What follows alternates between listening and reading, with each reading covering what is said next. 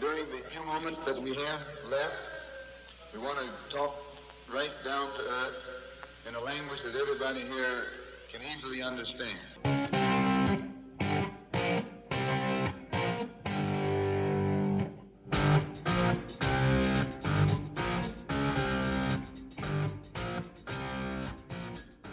Hola, ¿qué tal? Bienvenidos a este episodio flash de Fútbol Vertical dedicado a hablar de los dos últimos partidos de la Copa del Mundo Sub-17 de Indonesia 2023, en donde analizaremos la gran final de este mundial con límite de edad. Así que sin más tiempo para perder, vámonos con el repaso de la definición del torneo.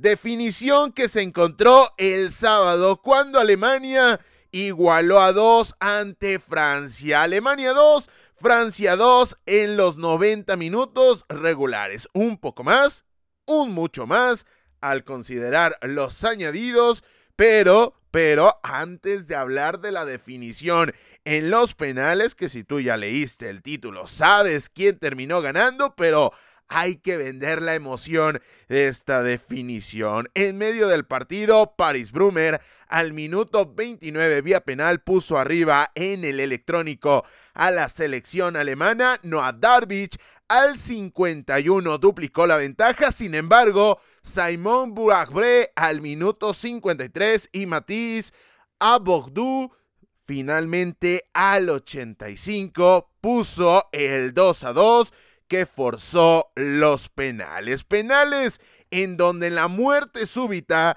la selección alemana se terminó quedando con el triunfo 4 a 3. Aquí en el análisis del partido tenemos que dejar muy en claro que la selección teutona se vio disminuida en cuanto a la cantidad de efectivos. ¿Por qué? Porque Winners Osawe se fue expulsado entre medias de la primera y la segunda anotación francesa. Sí, es una condicionante importante, pero también el aspecto psicológico de manejar la ventaja por parte de Alemania le terminó conllevando, le terminó abriendo la puerta al combinado galo a empatar en el partido, aunque desafortunadamente para ellos por tercera ocasión en este 2023, esta generación se queda corto ante el conjunto alemán. Pasó en la fase de grupos del europeo. Pasó en la final del europeo, en donde también en los penales Alemania ganó y finalmente ese dominio se mantuvo porque terminó pasando en la gran final de Indonesia 2023. 23. Aunque entre medias también hay que mencionar que en los penales Francia tuvo la ventaja, pero volvió a aparecer Constantin Heide, el cancerbero alemán, que por cierto juega en la tercera división, en el Unterhaching de la tercera categoría del fútbol alemán. Por cierto, ya tiene minutos, ya tiene minutos con el primer equipo de la tercera categoría una de las mejores terceras categorías a nivel mundial, sin lugar a dudas. Así que en consecuencia, al partido movido, donde Alemania tuvo posibilidades, donde Alemania pudo ponerse arriba en el marcador, donde reaccionó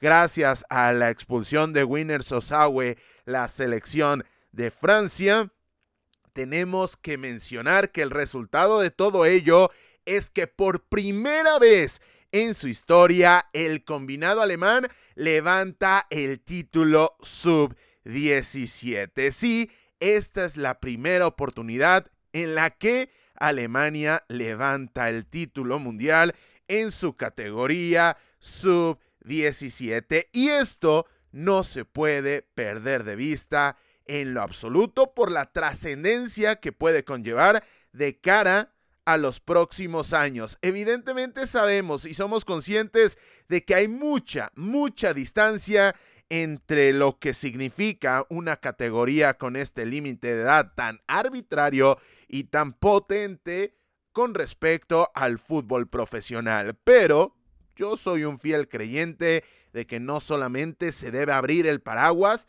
y mencionar que es fútbol formativo y que el resultado no importa.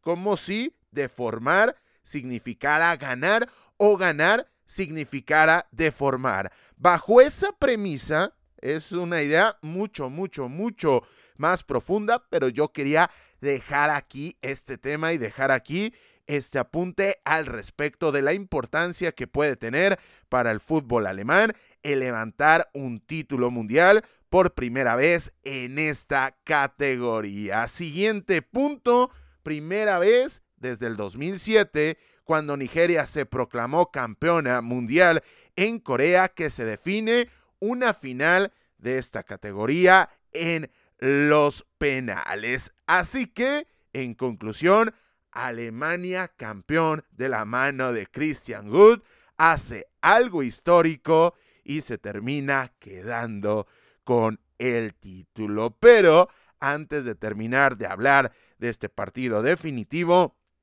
en el post se premió a los premios individuales de esta Copa del Mundo. Y van a decir, ¿por qué hablar de premios individuales en fútbol vertical? Aquí me gusta ser bastante, bastante claro en el aspecto de que teniendo en cuenta que se juega en las mismas condiciones contra otros rivales de manera evidente, pero en las mismas condiciones, para mí este tema del balón de oro, en el mismo torneo, el jugador más valioso, etcétera, etcétera, llega a tener una mayor relevancia. Y en este caso, el balón de oro fue para Paris Brumer, el futbolista del Borussia Dortmund, que se queda con el galardón del jugador más valioso del torneo. El balón de plata para Hamidou Makalou, futbolista de Mali y jugador del Guidars de la Liga Maliense. Es decir, seguramente en estos instantes en donde estamos grabando este episodio de Fútbol Vertical y en donde tú lo estás escuchando y seguramente si lo escuchas dentro de un mes seguirá pasando el teléfono del Guidars Fútbol Club de Mali seguirá sonando preguntando por los servicios de Macalou. Y el balón de bronce es para Matisse Aboukde de Francia, jugador del San Etienne B de la Ligue de, de la segunda categoría de Francia. Eso hablando del primer equipo. El B tiene su torneo particular, pero tiene la posibilidad a Mogdou de aparecer con la primera escuadra del San Etienne. El guante de oro para Paul Agni de Le Havre B, es decir, para el cancerbero de Francia se va el guante de oro. Y finalmente el trofeo al máximo goleador del torneo, ganando por tres anotaciones, es para Agustín Roberto, el argentino de River Plate, que fue galardonado gracias a sus ocho anotaciones. Así que de esta manera se definieron también los premios individuales de Indonesia 2023. Y por último, para finalizar con este episodio, viajamos en el tiempo porque el viernes se enfrentaron Argentina y Mali por el duelo por el tercer lugar. Y el resultado final fue Argentina 0, Mali 3. Sí, la selección maliense se queda con el lugar de bronce de Indonesia 2023. Esto de la mano y gracias a las anotaciones de Ibrahim Diarra al minuto 9, Mamadou Dombia al 45 y Hamedou Makalou al minuto 48. Así que la tercera mejor selección de esta competición es la selección de Mali, que yo me quedo con la idea que plasmé en el análisis de las semifinales. Es decir, nadie fue capaz en todo el torneo de ponerse arriba en el marcador frente a la selección de Mali cuando ésta tuvo los 11 efectivos. Temas disciplinarios, en especial contra España, temas de desatenciones en las semifinales contra Francia, le cuestan la posibilidad de acceder a la gran final. Sin embargo, yo me mantengo en esta idea. Para mí, la campeona moral o la que en conclusión general deja mejores sensaciones en base a lo que podíamos presuponer y analizar en la previa es la selección de Mali. Del otro lado, Argentina deja nombres propios bastantes, bastantes interesantes a tener en cuenta. Santi López, Agustín Ruberto, el caso de Claudio Echeverry, nombres muy, muy interesantes para no perderles la vista, pero la selección de Mali fue mejor en el penúltimo partido de esta Copa del Mundo, así que se quedó con el tercer lugar.